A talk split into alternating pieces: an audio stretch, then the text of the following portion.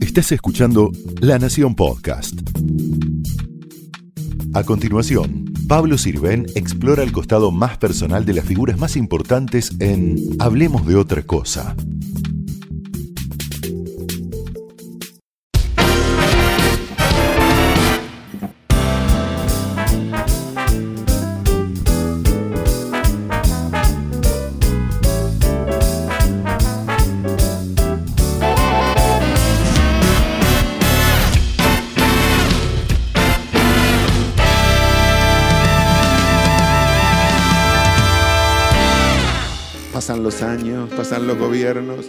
Radicales, los peronistas, pasan veranos, pasan inviernos, quedan los artistas, pasan las crisis, pasan las guerras, pasa la prensa sensacionalista, las prohibiciones, las listas negras, quedan los artistas. Pasan los años, pasan los gobiernos, los radicales, los peronistas, pasan veranos, pasan inviernos, quedan los artistas. Pasan la crisis, pasan la guerra, pasa la prensa sensacionalista, las prohibiciones, las listas negras, quedan los artistas. Pasa la belleza y la juventud, los optimistas y los pesimistas, pasa la peste, pasa la salud, quedan los artistas. Quedan los artistas, quedan los artistas. Muchas gracias Pablo Charri y Beto Brandoni por recibir Hablemos de otra cosa acá en el escenario de Multiteatro, donde Beto hace de miércoles a domingos el acompañamiento con David Di Napoli y a pocas cuadras de acá en el Multi Tabarís, Pablo hace art con Maika Migorena. La con semana que Fernán viene vamos para allá en todo caso. Hacemos la, la revancha. Este es el partido de ida. Que no, se, que no se termine acá. Acá Bueno. está de visitante. De visita. Totalmente de visitante. Exactamente. Bueno, dos este, tremendos actores, no hace falta presentarlos, después va a haber algunas imágenes que vamos a ver. Bueno, muy conocidas también, que tienen posturas políticas distintas, en una semana muy particular para los argentinos. Eh, esto no es un debate, es una conversación, no va a haber un ganador y un perdedor.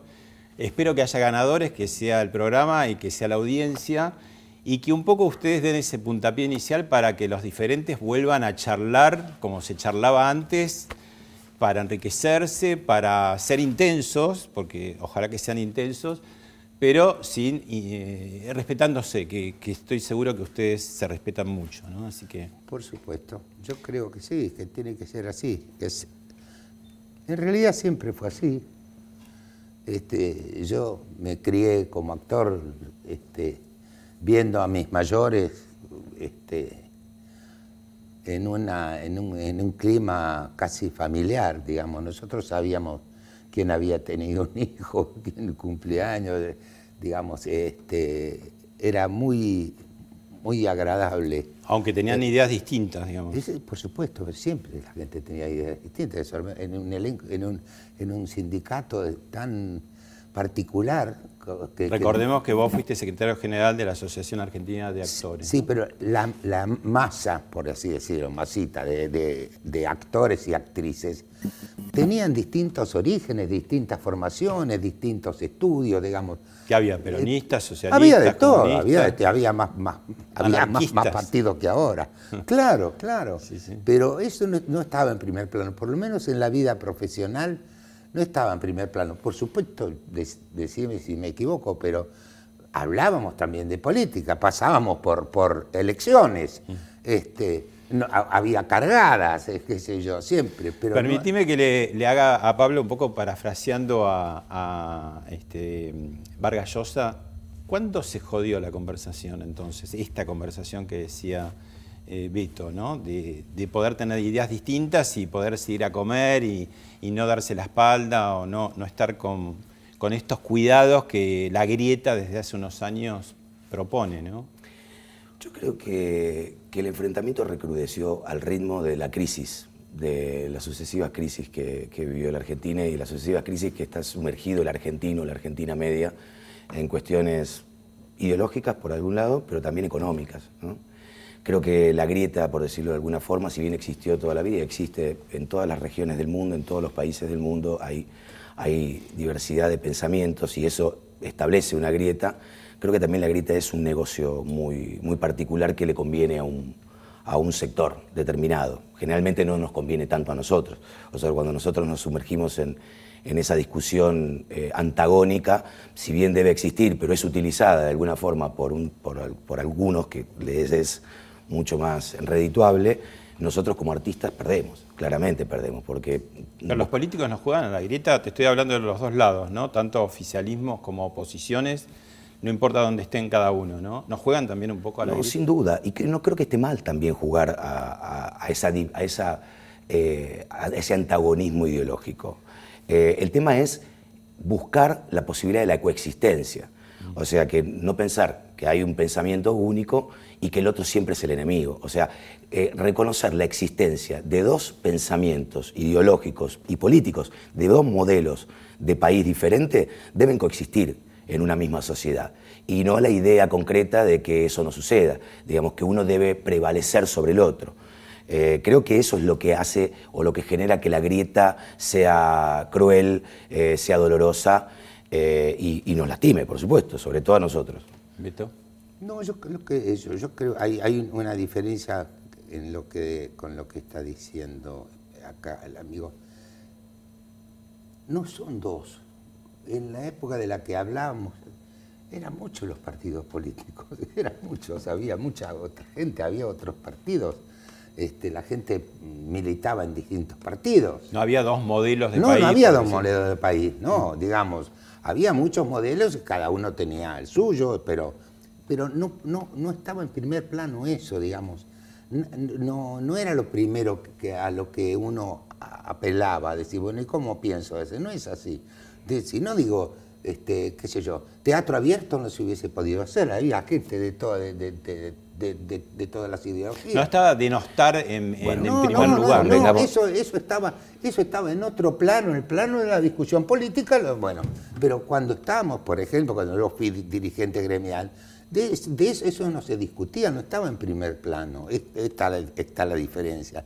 Este, existieron las diferencias, pero digo, por ejemplo, lo que hicimos nosotros con, pues, vuelvo a poner el, ejemplo de, en el 81 de Teatro Abierto. Éramos como 140 actores los que trabajamos. Eran tres obras por día, son 21 obras que se hicieron 20 en realidad. Este, era, era mucha gente. Había un enemigo, común. Eso es lo que. Desde luego. Le sacaste la palabra a boca. creo que la unidad y el amalgamiento tenía que ver por ir en contra de algo que era inadmisible. Por tenía que ver con una dictadura feroz. Por supuesto que sí. Eso en, alguna medida nos abroquelaba. Pero de todos modos, este, creo que. Yo no sé, por ejemplo, a ver, yo te quiero preguntar a vos. Yo hace muchos años ya que fui haciéndome la carrera como vos, como todos, ¿no? Y ir a comer después de la función era una cosa muy grata, muy, muy grata, porque además se, se tiraban las sobremesas, este, había algunos lugares donde, en, donde si llegabas solo tenía seis o siete mesas para sentarte porque había compañeros, Así. ¿Cómo hacíamos nosotros con la plata? ¿Cómo podíamos no siendo figura ni, teniendo grandes este, contratos para comer cuatro o cinco veces por, semana afuera. Hoy no sé si se podría hacer. No, no se puede. bueno, somos más pobres, Beto. ¿Eh? Somos más pobres, definitivamente somos Digo, más pobres. porque éramos muchachos que estábamos recién empezando, trabajando, viendo a ver cómo, qué sé yo. Pero eso, eso era una cosa que nos, nos, aglutinaba enormemente. perdón, Beto, ese proceso, esa imposibilidad de poder, de poder repetir esos momentos, esas épocas donde se podía salir cuatro o cinco veces por semana, tiene que ver con un empobrecimiento fáctico de la sociedad. De que seguramente, si yo te digo el por qué, es posible que estemos en desacuerdo cuál, cuál es el origen. Igual para poner, antes de que se pongan en desacuerdo. Pero que existe esto, existe. No, no, ah, no hay diferencia. No, no. Pero a ver, más allá de que se puedan poner en desacuerdo, sí podríamos convenir que a partir, eh, digamos, la gran asignatura pendiente de la democracia, y han pasado de todos los colores, desde el 83 para acá, es justamente esa, porque digamos, la pobreza ha avanzado sin parar, especialmente desde los fines de los 80 con algunos, este, algunos interregnos cada vez más cortos, ¿no? Con lo cual, digo, más allá después como lo pueda ver con matices cada uno, la democracia tiene esa asignatura muy pendiente. Recuerdo un, un querido compañero que un día me dijo, me llamaron para hacer una tira. Ah, qué bien, dice, me compro el auto. Y yo después con- con una tira podía comprar un auto en cuotas, pero en definitiva, Sin duda. Este, no sé si era, era, era más, más sencillo o cómo era, y además había eh, lugares donde comer más baratos unos que otros, en fin, por supuesto, al, al Edelweiss había que remar mucho para, Seguro, para llegar. Claro, para Yo lo ahí, quiero eh, traer un poco a la... Déjame, Sí. déjame dar. bueno, eh, Beto recuerda esas épocas y, y- y la verdad es que sí, fueron épocas grandiosas. Yo algunas he sido muy chico, no la viví, pero los comienzos, tal vez los estertores de esas épocas, de ese esplendor, lo he vivido. Creo que es, muy difícil volver el tiempo atrás. O sea, creo que realmente las, la- las sociedades evolucionan, a, evolucionan, a veces involucionan, van hacia atrás, pero es muy difícil rescatar ese tiempo que se fue. Déjame decirte un datito con respecto al por qué. de- yo creo que hay, que hay una cuestión concreta que tiene que ver con los endeudamientos insostenibles, básicamente. Creo que, eso eh, se traslada, eh, digo, pensar la economía de un país diferente la economía eh, personal es un error. Cuando uno puede tener la, posibilidad de tomar una deuda para comprarse una maquinita, para incrementar ese trabajo que puede hacer y al, y al fin de mes lograr eh, un manguito más para la casa, es una buena deuda tomada. Cuando uno toma deudas que son insostenibles, generalmente con el tiempo las termina pagando la gente, y no, no digo la gente de menos recursos, que sí es la que más la paga, la termina pagando la clase media. Y creo que nosotros de un momento... Y a lo esta mismo parte- cuando imprimís, ¿no? O sea, imprimís eh, plata y no tenés respaldo. Sí, convengamos que sí, convengamos que sí. Siempre, siempre hay, que, eh, hay que tomar una diferencia. Una cosa es endeudarse en En moneda propia, cuando uno tiene la máquina que no debe ser usada, por supuesto, de una forma desmedida, pero muy diferente cuando uno se endeuda de una plata que no tiene, que, no tiene la posibilidad de acceso y que cada vez es más cara. Yo quiero llevarlos a esta semana vertiginosa que estamos pasando desde el domingo eh, que fueron las PASO. Te pregunto primero a vos, a eh, Beto, que fuiste uno de los pocos que eh, realmente el, resultado sorprendió a todos, a oficialismo y oposición, en esa contundencia. ¿no? Y fallaron encuestas nuevamente, pero vos fuiste uno de los pocos que dijiste que el resultado iba a ser una catástrofe para el gobierno. ¿Por qué dijiste eso?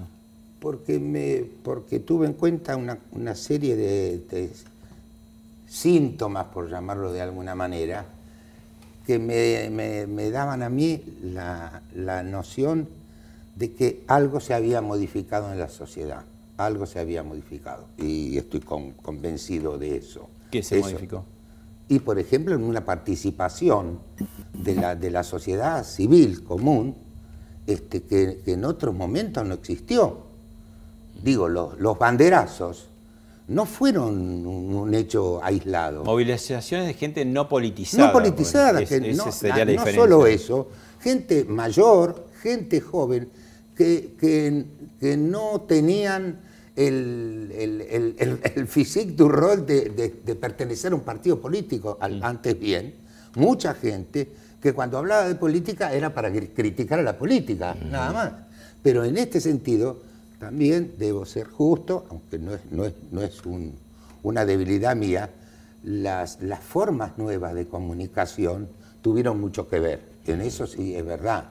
Digo, Por ejemplo, de padres organizados, decís. claro, ese claro. tipo de una, una- hay una facilidad en la comunicación que tiene su- sus pros y sus contras, porque de pronto estás hablando y lo ves que el tipo está con el rey y lo que te dan ganas de matar, dices, "Me- dame, estoy, te estoy hablando. Bueno, pero está enloquecido con el, con el teléfono celular. Pero eso también facilitó las cosas. Y esto es lo que me dio la, la- es la- la sensación de que iba, iba, iba a ocurrir algo este, distinto de lo que venía ocurriendo. Déjame que, le pregunte a Pablo, vos después de las PASO eh, te, eh, hiciste una declaración en Twitter y dijiste, bueno, la sociedad debe darle un voto de confianza. La pregunta es, con, resulta- con resultado tan contundente, ¿no? Eh, porque no es lo que se decía empate o ganar por poco, quizás ahí decir, bueno, un voto de confianza ¿No tiene que hacer más esfuerzos, digamos, el gobierno, porque es el que ha sido de alguna manera bastante cuestionado por los resultados.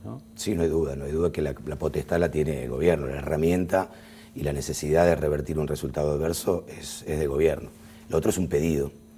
Eh, el otro es un pedido claramente de, de aclarar la mente para saber qué es lo que se votó en el año 2019. Se, cambió, se votó un cambio de modelo luego de una crisis profundísima económica, de la pérdida del poder adquisitivo, como decía, ¿no? de, de pasar del, del ranking, del primer ranking en, en dólares, el sueldo mínimo en la región, a pasar a los últimos lugares de la región. Y Eh, la Argentina lleva 10 años en recesión y profundizó en los últimos cuatro un montón. ¿no? Sí, pero en el año 2015 el sueldo per cápita era de 450 dólares y en el año 2019 fue de 250. O sea, de pasar al primer lugar, más allá de las recesiones, más allá del estancamiento y el enfriamiento. La evaluación del dólar, ¿no? Sí, sí, que en estos dos años se ha devaluado un montón también. ¿no? Sí, se ha devaluado un montón. El gran zarpazo, por supuesto, vi- vino en los años anteriores, donde logró que el, que el sueldo pase de un ranking primero a un ranking de los últimos lugares. Eh, ¿Por qué digo que la gente debe acompañar con el voto? Porque ese cambio de rumbo para un, para un gobierno que se precia de, nacional, de popular, de progresista, por decirlo de alguna forma, por hablar de antinomias, progresismo versus conservadurismo, lo que viene, lo que viene y lo que, lo que anunció y lo que no pudo concretar claramente, pandemia de por medio, tiene que ver con la recuperación del salario, ¿no? con una recuperación fáctica del salario, teniendo en cuenta la caída de la producción, la caída del- digamos, de la economía en general, más una deuda que había que reperfilar y que no, daba la no le da la posibilidad hoy al gobierno de, de- de generar medidas más eh, eh, contracíclicas de- para que la gente tenga más dinero. Eso claramente y otras cosas más que Y son vos como votante, como militante. Déjame terminar la, la Sí. idea un cachitito. Eso claramente en las urnas el domingo se, se concretó y se hizo, se hizo eh, carne y se vio muy claramente. Como dice Beto, son un paso. Digamos, para mí las pasos es una herramienta maravillosa y creo que fue muy atractiva para la oposición, para Juntos con el Cambio, pues, por el Cambio, porque tuvo la posibilidad de elegir distintos... eh, Bueno, es para eso las pasos. Por supuesto. En Entonces, realidad digo, hacemos un mala lectura porque decir quién ganó a quién, pero en realidad es para que diriman los partidos. Para que la gente Cosa que el Frente de Todos en general no, lo- no lo hace. Bueno, tanto, es ¿no? lógico que en una paso, cuando el gobierno es oficialismo, trate de impulsar y poner a su fronting, como sucedió también en, en el año en el, en- Cambiemos. en el año de Cambiemos. O sea, Ahí pierde cuando un vos sos oficiali- las. Claro, creo que eso le sucedió a la gente. Creo que pudo elegir de un lado sus, sus, eh, sus, digamos, sus representantes para luego que esa coalición eh, termine, termine con una conformación determinada. Creo que hubo errores del gobierno que se ha cometido, que hubo medidas de esa recuperación del salario, la- el, el- el manejo de la inflación, inflación que no se pudo bajar desde el, desde el estallido, digamos, en, en épocas del gobierno anterior, donde ha, su- ha crecido el 50 y pico por ciento, se pudo bajar en, en un porcentaje bastante, bastante pequeño. desde la época de Néstor Kirchner que no era una inflación razonable, si querés. Eh, el, ¿no? último gobierno, el último gobierno kirchnerista tuvo una inflación menor del 25% y un crecimiento. Bueno, y el crecimiento.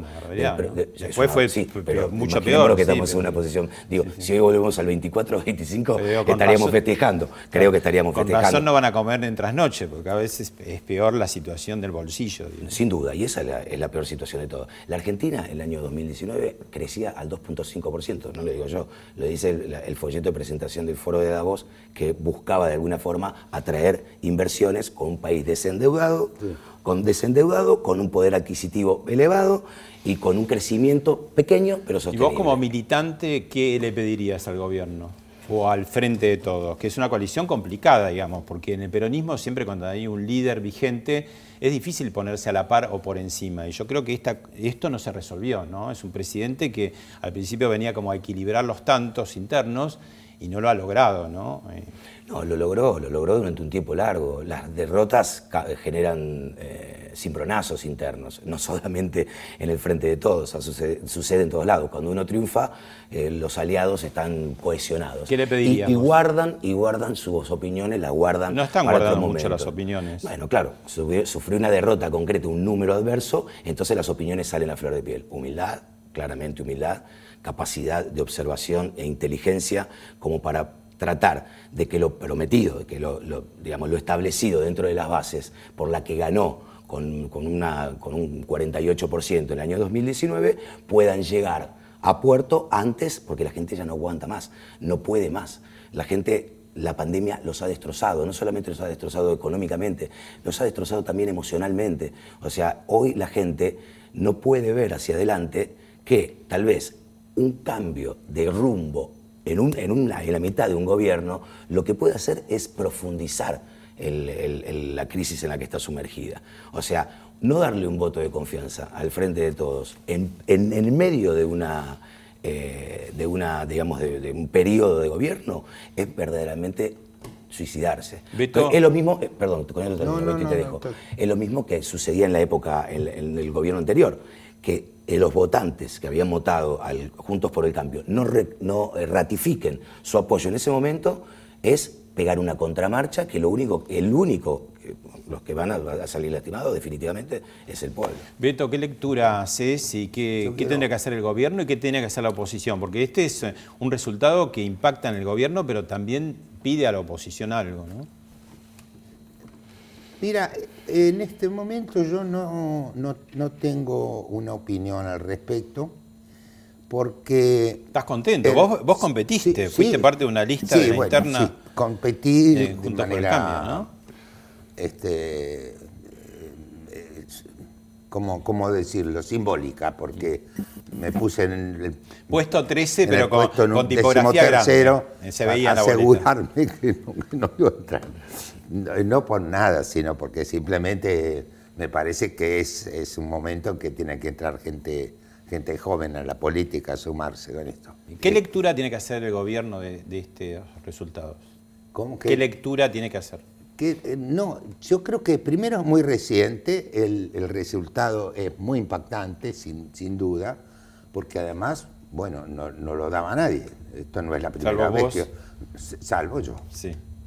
No es la primera vez que pasa, porque tampoco lo daba nadie este, que ganara las elecciones este, Mauricio Macri, tampoco lo daba.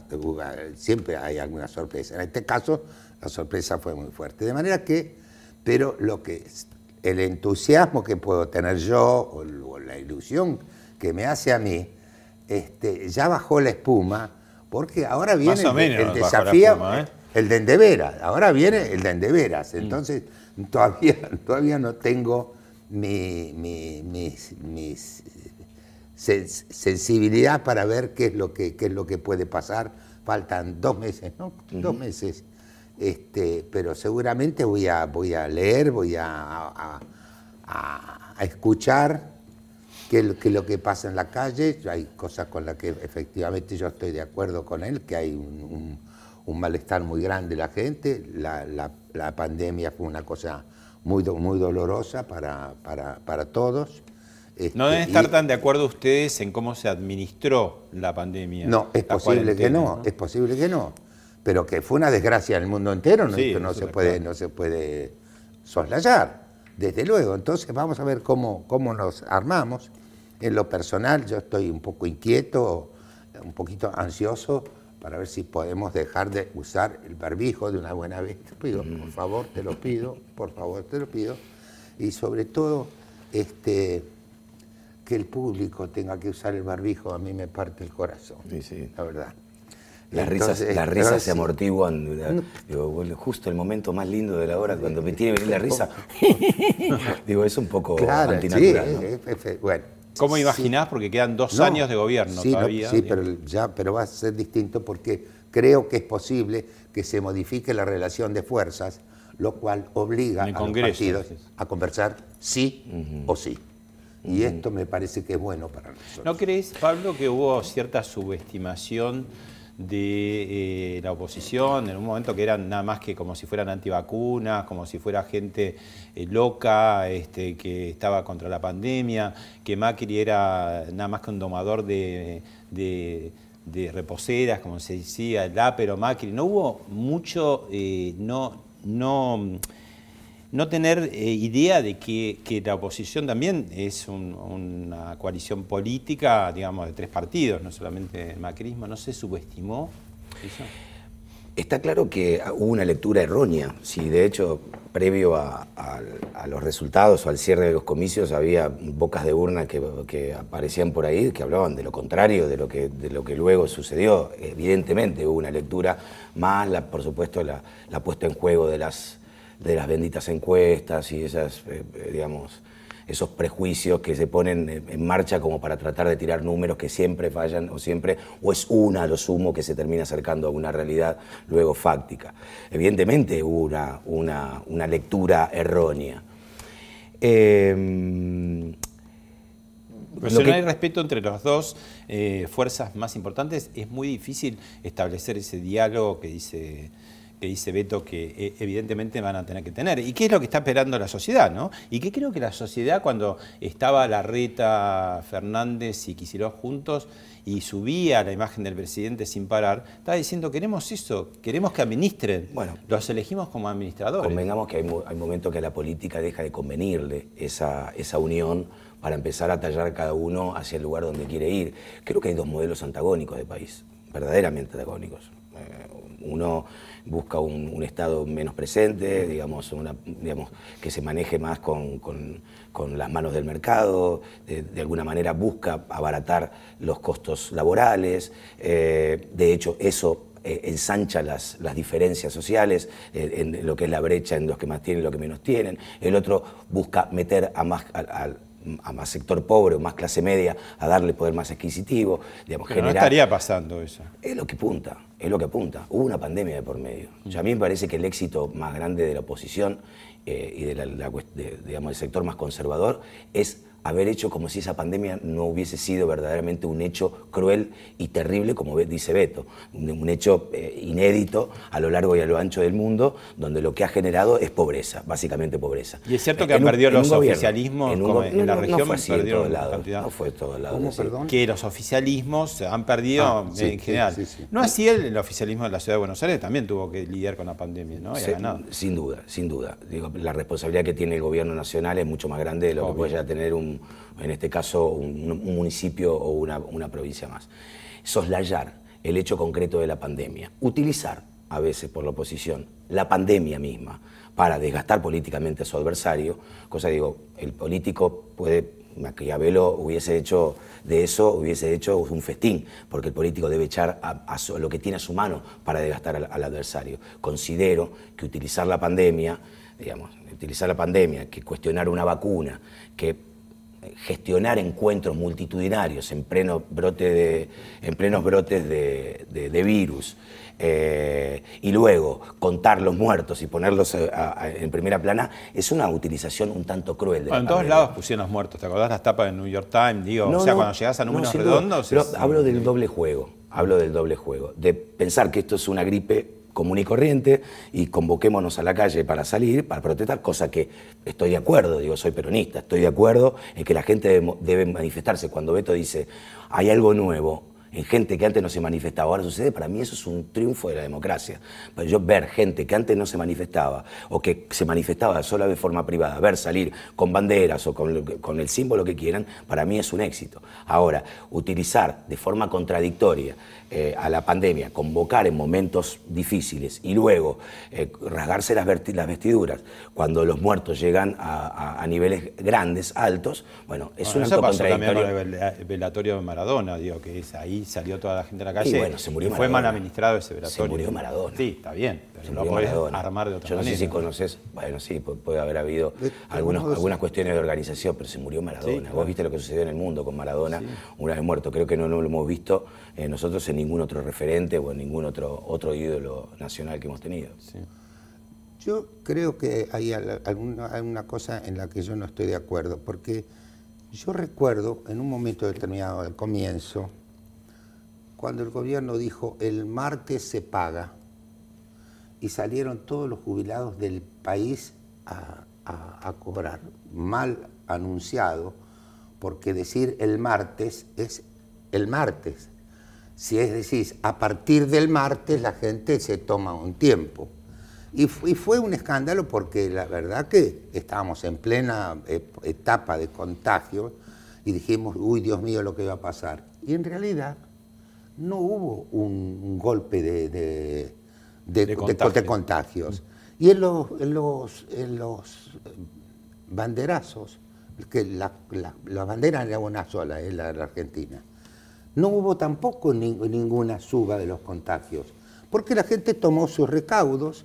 Y me parece que hoy, por ejemplo, la sociedad sigue saliendo con los barbijos a la calle y me parece que en ese sentido Está más vacunada también, que, bueno, estamos, pero digo, a pesar, eso podría decir, bueno, me, me voy sin barbijo y me lo olvidé, yo qué sé. No, la gente lo Atiende, sigue, es lo muy sigue, lo sigue usando. A mí me parece ejemplar en, e- en ese sentido, creo que, que nos mereceríamos una, una palmada, ¿no? Porque ya son ¿No te parece que está un año y medio, contrastó- dos, dos años, ¿cuánto es? Casi, casi, casi dos más- más de años. dos- que de y contrastó de pronto un poco lo del llamado vacunatorio VIP o la foto de Olivo Gate, eh, que fuera tan estricto, digamos, no salgan de su casa, esa señora que quería ir a una plaza con una reposera. Digo, hubo como eh, provincias que cerraron las fronteras, digo, hubo Pablo, en el mundo las restricciones fueron muy duras y fueron mucho más Claro. duras que la Argentina. en O sea, sociedades con, con otra capacidad de sí, por ahí, económica. bueno, sin- sin Hay duda. gente en el Bueno. conurbano que si no trabaja no come. No, eso no hay duda. Lo que pasa es que el gobierno tiene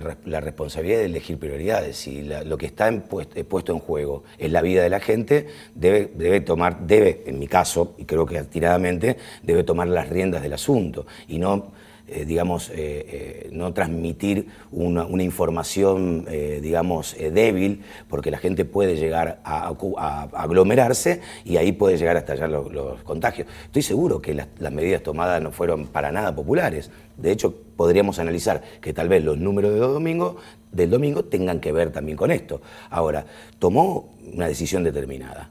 Un sistema de salud que estaba empobrecido, que estaba devaluado, digamos, con, con- decisiones fácticas, concretas, de no abrir hospitales. Había hospitales en La Matanza que estaban a punto de ser inaugurados, que hubieran estado muy bien, que luego fueron inaugurados en un proceso récord. Eh, ese sistema de salud se, se fortaleció, se fortaleció de forma tal que no vimos los hechos que hemos visto en distintas partes del mundo. No hemos visto los, los freezers y los, los containers, eh, eh, digamos, refrigera- refrigerando los muertos en Nueva York, no hemos visto las calles pobladas de, de muertos en las calles de- en Ecuador, o lo mismo que lo que pudo haber sucedido en Bolivia, la falta de respiradores, o la gente, lo- los hijos mismos eh, enterrando a sus propios, La a sus propios de familiares. por millón de, de habitantes Es muy grande, es muy grande, No, pero no, colapsó, estamos, pero no colapsó el sistema de salud. Considero, y esto es una opinión personal, que la utilización de la pandemia para desgastar al gobierno fue una medida muy arriesgada y, eh, a mi parecer, cruel, a la que estoy seguro que el, espacio político del que yo soy parte o la ideología no lo hubiera utilizado a ese nivel, no hubiera utilizado la muerte de esa manera como para tratar de desgastar, de hacer algo que es bastante común, desgastar el adversario político. Nosotros, Beto lo sabe perfectamente. O sea, cuando uno tiene que competir, tiene que tratar de desgastar. De hecho, hemos tenido nuestros nuestros enfrentamientos Nuestras políticos, diferencias. diferencias, Bueno. y hemos tenido enfrentamientos políticos eh, dentro del, del- del digamos, del, del colectivo de Eso, actores. eso te quería preguntar. Ustedes eh, hace unos años se, se enfrentaron gremialmente, se puede decir, porque tiene que ver con la imagen del actor eh, Sagay, vos pro tesorero, tesorero, no sé Tesorero. si sigue diciendo, y vos, eh, incluso con Andrea del Boca, que ahí me parece que no, no existía la grita, porque Andrea del Boca está por ahí más este, identificada con los valores de Pablo, ¿no? Este, armaron como, o quisieron armar como otra ah, sociedad. ¿Eso pasó? ¿Cómo quedó? Eso pasó, eso lo que pasó es que nosotros recibimos una información de que había una cantidad de, de- de dine- de dinero de los actores y actrices argentinas que estaban en- en el aire este, y que no los podíamos bajar a través de Sagay porque alguien no pagaba, alguien se atrasaba, yo no sé cómo es el asunto, y a alguien se le ocurrió organizar una entidad similar para ocuparse estrictamente de esos dineros que estaban en el aire, digamos. Esto prosperó hasta un cierto punto, hasta que de repente la entidad con la que Sagay tenía su diferencia mayor, que era la española, que es SGAE, ¿no? AISGE, AISGE. Estamos hablando de eh, Ah, derechos sí, por la derecho imagen de de- los el actores. derecho de intérprete. Digo para que la gente entienda estamos Exacto, el derecho de intérprete. Hasta que en un momento determinado, esa diferencia que estaba entre Aisque y Sagay, pareciera ser que se iba a resolver porque volvieron a dialogar y me- el razón por la cual en ese mismo momento yo renuncié a eso porque no tenía más sentido si estas entidades se llegaban a un acuerdo, esos dineros iban a ir al, al destino que les correspondía y esa entidad desapareció. Mm. Eso, es- eso- eso es todo, esto es lo que pasó. Y felizmente se arreglaron las cosas. Sin duda, sin duda, sí, sucedió. Bueno, yo puedo contarte tal vez una versión parecida con, con distintos matices. Nosotros entramos en conflicto con la sociedad española ante un pedido de la sociedad española en un momento de que, de que el dinero que Sagay venía reservando para Colombia fuera girado hacia Colombia cuando la ley de intérprete en Colombia todavía no había sido promulgada. Nosotros, obviamente, ateniéndonos a la ley, Yo estaba fuera de toda esta discusión. Yo la- la- está bien, lo, desconocía. lo- lo hemos hablado de todas formas en un momento Sí, sí, con las pero reuniones digo, que tuvimos. Desconocía que, que era esa la En- razón. entiendo, entiendo. Eh, Pero un poco lo, lo que me parece objetaba en su momento a Sagay es que no mandaba derechos a actores afuera, a otros países. Eso era un- uno de Eh, los- Ahí voy por el, el relato que lo voy a hacer breve porque, Sí, es la parte más aburrida y muy tediosa. En ese momento, cuando nosotros nos negamos a, a enviar el dinero a Colombia, la sociedad española se enojó mucho con nosotros. Eso y que le otorgamos un 0,5 o un puntito más al canal Volver para tratar de resarcir a los compañeros y compañeras que no venían cobrando de hace un montón de tiempo unos manguitos más. Ellos se enojaron con eso, nosotros eso lo corregimos porque entendíamos que estaba bien, pero cuando no mandaron el dinero a Colombia ellos se enojaron realmente mucho. Y empezó una disputa y una pelea de parte de España contra nosotros, donde considero que de alguna manera, eh, eh, eh, veamos, a ver cómo decirlo para que Beto no, no le caiga mal. Elegantemente, por favor, te lo pido. Elegantemente, por supuesto. Eh, contaron con Beto para intentar, de alguna forma, eh, poder cobrar esos dineros Con Beto, con... con Beto, con Andrea, con, Fabián Llanol y demás, eh, contar con esos dineros eh, y buscar cierto desgaste político. Era una época donde nosotros teníamos ataques por internet, de corrupción en Sagay, donde en esa época yo, 23 de diciembre, subí las escalinatas de tribunales por una denuncia por, por administración fraudulenta. Digo, fue cruel la batalla, fue cruel la batalla de esa oposición.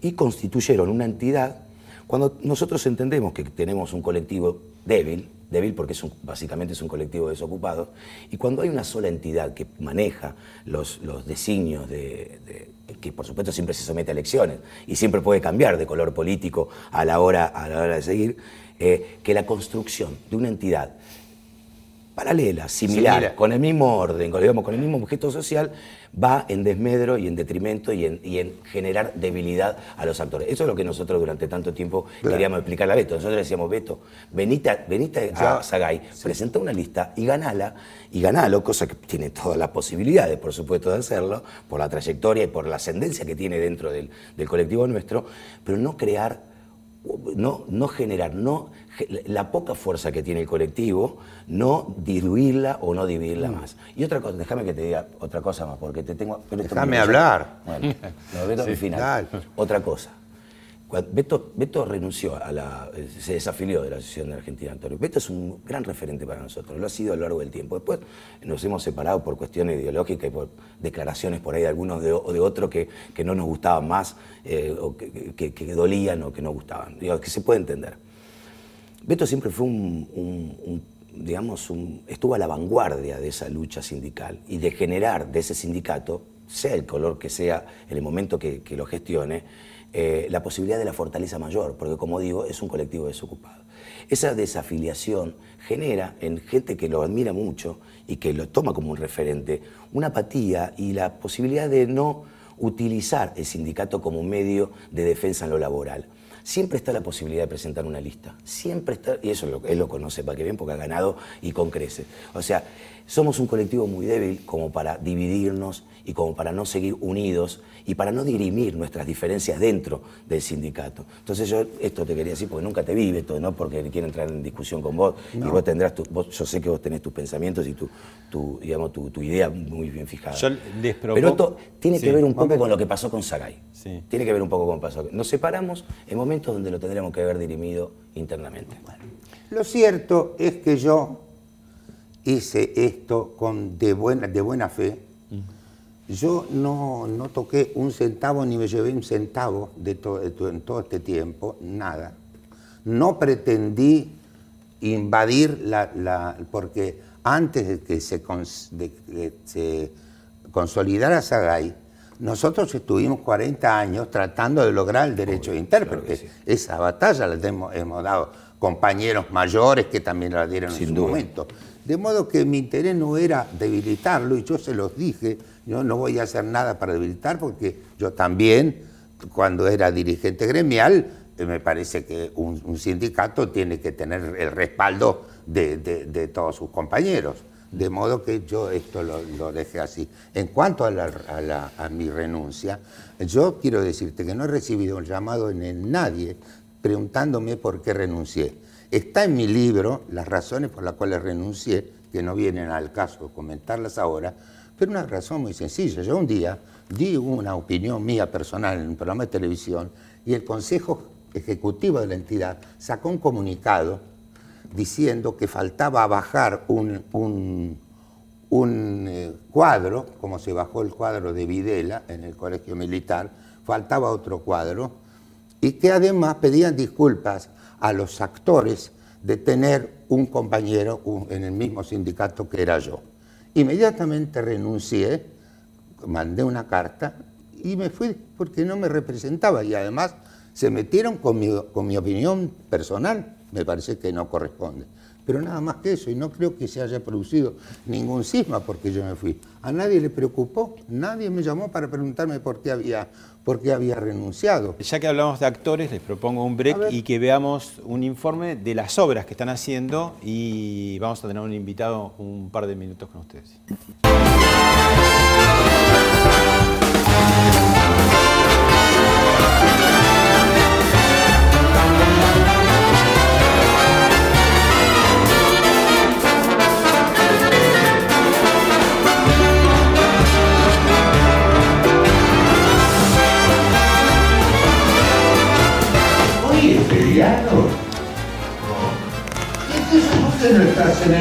¿Qué haces acá? Me quedé sin mercadería.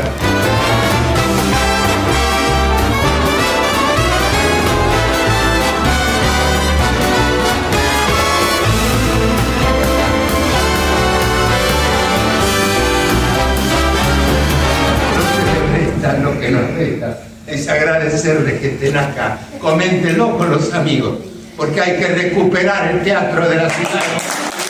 Bueno, ahí veíamos imágenes de las dos obras que están representando el acompañamiento Beto y Art eh, Pablo Echarri y incorporamos en este tramo de la charla a Carlos Rottenberg, el dueño de estas salas. Carlos, ¿cómo estás? ¿Cómo te va, Pablo?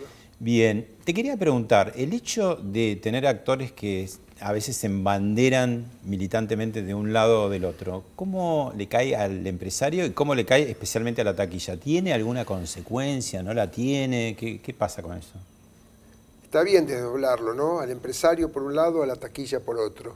Te lo voy a contestar en ese mismo orden. Desde el punto de vista del empresario es muy personal. A mí, por lo menos 46 años trabajando lo mismo, no me produce ningún escosor. Al contrario, yo creo que acá tenemos, no solamente en este programa que estás haciendo, sino en estos dos protagonistas, un ejemplo teatral. En este escenario tenemos a un actor inmejorable para la obra de Carlos Gorostiza y cuatro cuadras más allá tenemos un actor inmejorable para la obra de Yamina Reza. No hay grieta acá.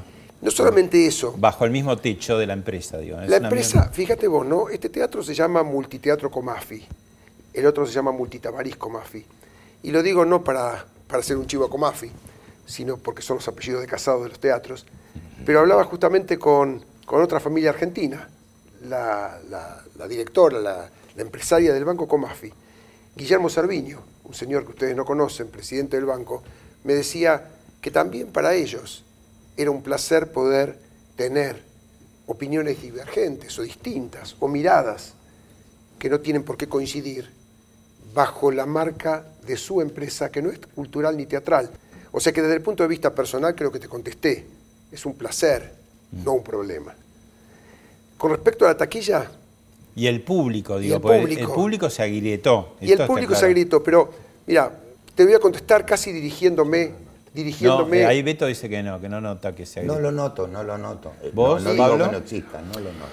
Yo creo que cuando uno hace expresiones tan claras y tan contundentes políticas, hay una consecuencia efectiva. Yo creo que generalmente la gente busca de sus artistas simplemente eh, encontrar en ellos eh, el aspecto que uno puede darle a un personaje a un, dentro de una obra y demás, que cuando uno se mete en el mundo de la realidad tal vez genera cierto tipo de rispidez. Pero tal vez creo que yo también estoy acá como para, para tratar, porque acá, y Beto también está acá, para tratar de generar un poco de conciencia de que, de que debemos ser un poco más adultos y debemos poder establecer la posibilidad de ejercer nuestra opinión política, siempre con respeto y argumentando, argumentando eh, contundentemente, digamos, con, con, sentido, pero sí eh, darnos la posibilidad de tener una expresión política sin que eh, en eso se nos vaya la vida, ¿no? ¿Ustedes tuvieron escraches, si tuvieron escraches por la postura política? Bueno, ¿Cómo? Sí, pero, no, es el, no, es el, tema de, de nuestro trabajo. Primero, lo que dice el Señor no, no, no son palabras del Señor, son de Mina Reza, la, autora de ahora. Y lo que digo yo, son palabras de Carlos Gorostiza. Hacemos personajes, pero además somos intérpretes y todo el mundo sabe. Y yo no me puedo engañar y no puedo pensar que a este teatro vengan solamente los radicales. No es, no es real. O que, o que peronistas. Me parece que eso es extraordinariamente así, porque si no, a uno le duele una muela, te, buscas un, un, destista radical, no es normal, digamos. Creo que tenemos, este, en este sentido, yo estoy satisfecho, porque nos hemos ganado el derecho de manifestar nuestra pertenencia partidaria, pero sin, sin contrabandear sin hacer este, publicidad por debajo, ni nada por el estilo. Entonces la gente va, a verlo al personaje que encima hace el personaje mío, ¿te das cuenta? Sí. Encima mi personaje. Y lo, bien que estoy, Eso es lo, que quiero ver. Carlos, No, iba, iba justamente uniendo a los dos. Eh, pensaba, nosotros con Beto, y se lo dirijo un poco a Pablo esto, ¿no? Somos amigos hace 44 años, con todas las diferencias que podamos tener y estaba haciendo un poco la historia sobre la pregunta de Pablo, de este Pablo, sobre qué le pasa al público. Empezamos a trabajar en el 78 en plena dictadura con Beto y donde la grieta existía también de una parte del público que no veía a Brandoni porque era zurdo. Tuvimos volanteadas, ¿te acordás? Sí. Eh, por ser subversivo, entonces no había que verlo. Pastillas de Gamexane que tiraban en los teatros para que los Liberemos. Teatro Abierto se mencionó recién en esta charla, ¿no es cierto? En el 81. Teníamos un público que muchas veces faltaba porque no representaba desde lo personal lo que quería la figura de Beto significar. Pasaron los años, gobierno de Alfonsín, Beto fue asesor cultural de ese gobierno, y debutábamos, a ver si te acordás, en el 89, Teatro Lorange, con la obra El regreso del tigre. Hicimos como 20 obras, aclaro, ¿eh? Salteo. Y entonces en ese momento todavía Alfonsín en el gobierno nos pegaban carteles en la entrada del teatro diciendo no hay que ir a ver a Brandoni porque es radical. O sea que también teníamos un sector que no lo quería ver. distinto, distinto en el 89 al de la dictadura que te acordás. Sí.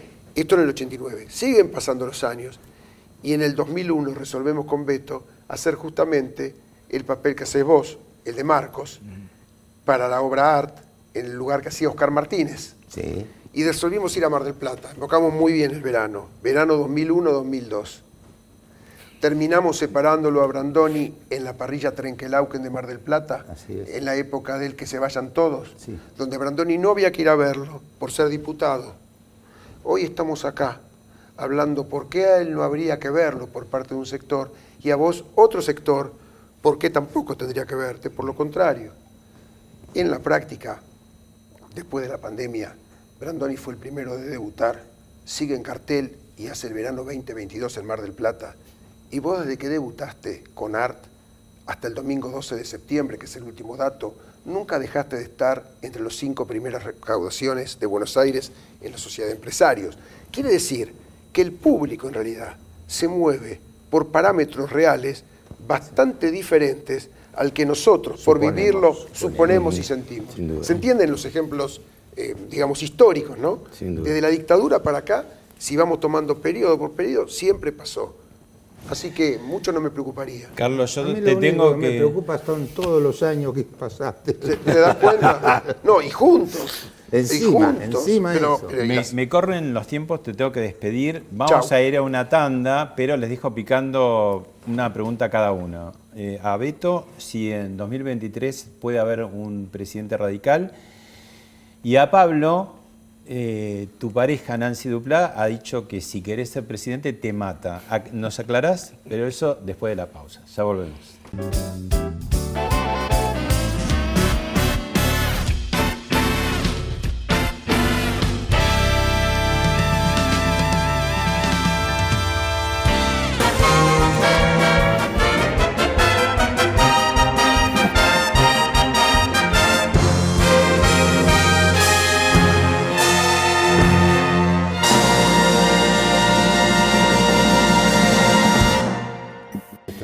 Bueno, volvemos de la tanda y quedaron dos preguntas. La primera, Beto, eh, más allá de que el jefe de gobierno de la Ciudad de Buenos Aires, Horacio Rodríguez Larreta, se le están dando todas las cartas como para ser un gran candidato de Juntos por el Cambio en 2023, te pregunto a vos, con tu corazoncito radical, si ves la posibilidad, por lo menos en las pasos presidenciales, falta mucho. En la Argentina es como que faltan 20 siglos, ¿no? Pero ves eh, con posibilidades algún candidato radical ¿Por qué no? Es una cosa que me, me encantaría, así como, en fin, lo que me gustaría es llegar a la presidencia, pero si es un radical, me daría ¿Te muchísima gustaría alegría. vo- volver a la política o no? Sí, no me voy a ir de la política porque es algo que no, no puedo evitar, pero, este, pero sí, voy a estar, voy a estar en la política hasta, que- hasta que me haga mutis. digamos. por el foro. Pablo, vos eh, siempre has militado, pero en los últimos tiempos has dado como un paso al frente diciendo la política me interesa más que como hablar de ella y expresarme, como dar un paso y quizás hacer algo ejecutivo. Incluso Ferraresi en algún momento decía, podía ser intendente de Avellaneda. Y ahí escuché o vi alguna declaración de risueña de Nancy que decía que si querías llegar a ser presidente te mataba. ¿Nos aclarás?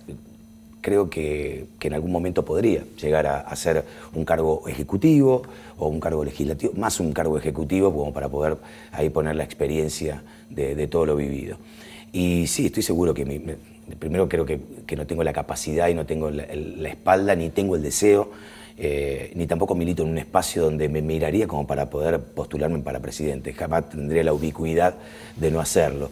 Por- y sobre todo el miedo de que, porque seguramente que mi mujer me mataría así, y prefiero mantener mi, mi relación de familia, mi relación de pareja, en vez de ser presidente o intentar ser el presidente de este bendito país. Muy corto para despedirse. ¿Qué se dirían ante el público mutuamente para despedirse? ¿Qué le, qué le decís vos? ¿Qué le recomendás, aconsejás desde el punto de vista político recomendar no, a Pablo? pero ¿qué me gustaría que nos viéramos un poco más seguido, fuera del, del escenario o de los lugares de trabajo? Que, que nos sintamos más, más, más, más cerca por lo que somos, actores, intérpretes, que por las, las convicciones políticas. Hablando hay menos ruido, ¿no? Cuando se habla la gente y se acerca hay menos ruido que de lejos, ¿no? ¿Vos, Pablo? No hay duda. La posibilidad de verlo a Beto hoy, de, de encontrarme después de mucho tiempo, sabiendo que estamos en las antípodas de un, de un pensamiento, pero que, que ponemos por delante el respeto, eh, el respeto y de mi lado una admiración por haber marcado de alguna manera el camino dentro de la política sindical eh, o, lo que fue la política partidaria también, digamos, y jugarse y, salir de los lugares de comodidad y jugarse por, por lo que él creía, eh, hace que, que sí, que sinceramente uno pueda trasladar hacia afuera eh, que uno no tiene que, que modificar su pensamiento político, que uno no tiene que tener miedo de expresarlo, que uno sí tiene que hablar a través de los argumentos y a través del respeto, y que esta posibilidad y este encuentro mm, creo que genera un poco hacia afuera la posibilidad de tratar de, más allá de las, de las diferencias políticas y los modelos dif- diferentes, antagónicos de país que tenemos, tal vez esta sociedad ha llegado el momento, este país ha llegado el momento de trabar tres, cuatro, cinco acuerdos como para poder eh, eh, que, se, con- que- que se constituyan en políticas de Estado y definitivamente salir de- del pozo en el que estamos sumergidos. Gracias, Pablo. Gracias, Beto. Muy bien, gracias a ustedes. Gracias, Pablo. Quedan los artistas, quedan los artistas, quedan los artistas.